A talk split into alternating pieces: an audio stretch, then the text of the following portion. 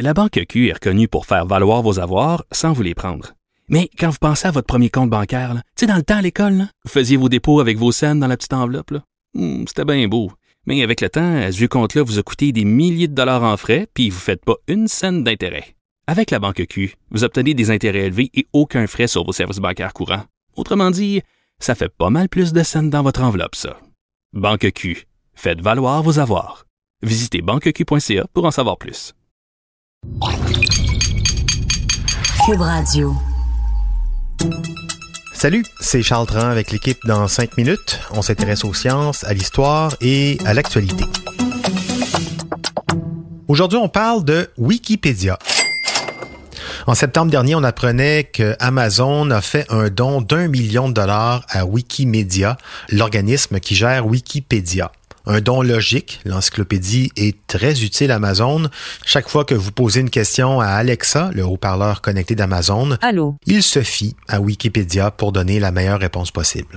Wikipédia, c'est gratuit. Son modèle d'affaires repose sur les dons et le travail bénévole de ces millions de contributeurs qui écrivent des articles sur l'encyclopédie en ligne. Un million donc pour une entreprise comme Amazon qui en vaut un trillion. Ben, c'est bien, mais c'est comme avoir 1000 dollars dans tes poches puis te faire un don de 1 centième de scène. C'est gentil, mais c'est un peu cheap. Difficile de chiffrer combien Amazon fait grâce à son utilisation effective des contenus gratuits de Wikipédia, mais quand même un million peut mieux faire. Wikipédia, c'est un projet collaboratif, gratuit, qui repose sur des dons, mais aussi sur un effort collectif. Des millions de personnes qui nourrissent cette encyclopédie, bien souvent animée par le seul sens du devoir moral et intellectuel. Wikipédia emploie environ 300 personnes pour gérer ses sites, acheter, maintenir les serveurs en fonction, support technique, le légal dans le monde entier. C'est peu de gens finalement, mais ils ne sont pas cassés pour autant. On s'entend, leur budget annuel se situe autour de 100 millions de dollars, ce qui est suffisant pour leur fonctionnement. Mais comme Wikipédia est devenu une référence pour pas mal de monde, on est dans le top 10 des sites les plus consultés, ben, les titans du web se sont mis eux aussi à utiliser cette ressource inépuisable de contenu.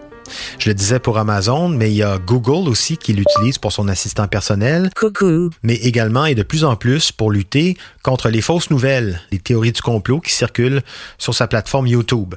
Quand c'est musulman, c'est exotique. C'est comme il y a une acceptation de facto, une tolérance de la gauche, des libéraux et de l'extrême gauche. Hein, c'est toujours ce fameux. Au printemps dernier, YouTube a fait l'annonce en disant qu'ils allaient afficher des extraits de Wikipédia à côté des vidéos qui promeuvent certaines théories du complot. Bonne idée une manière de combattre ce fléau des temps modernes.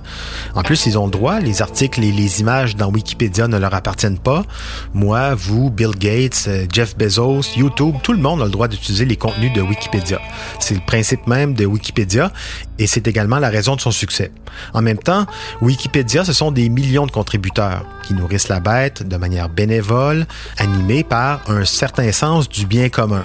Donc, quand YouTube a annoncé qu'ils allaient diffuser des contenus de Wikipédia à côté de leurs vidéos louches, ben, Wikimedia, donc qui gère Wikipédia, a déclaré qu'elles n'étaient pas au courant, d'une part, qu'ils auraient été contents de le savoir un petit peu avant, qu'ils auraient même été heureux de s'associer avec YouTube pour les aider à combattre les théories du complot. Question de politesse de la part de YouTube, on repassera. Google, Microsoft, Apple, Intel, Oracle, Qualcomm, ce sont toutes des entreprises qui font des dons via leur fondation à Wikimedia, et c'est tant mieux, mais ces dons sont assez dérisoires quand on voit les profits et la crédibilité que ces groupes se donnent, entre autres avec l'aide de Wikipédia, Bill Gates ou Intel ont même pas donné 50 000 dollars l'an dernier, pour vous dire. C'est ça, être un bon citoyen corporatif, c'est de reconnaître la valeur des ressources sur lesquelles on s'appuie, même gratuitement, pour faire des profits. Wikipédia, un beau projet qu'on va continuer à explorer dans un prochain épisode. On va s'intéresser de plus près à cette ressource, les contributeurs du site Wikipédia, parce que là aussi, il y a des enjeux très importants. Qui écrit quoi? Comment c'est fait? Comment c'est validé? Quelles sont les choses à améliorer? Pensez-y, 80% des contributeurs, ceux qui écrivent les articles dans Wikipédia, ce sont des hommes. Ça joue sur un contenu, ça. On en reparlera. Pour en savoir plus, en 5 minutes, on est partout sur Internet, mais pas encore sur Wikipédia.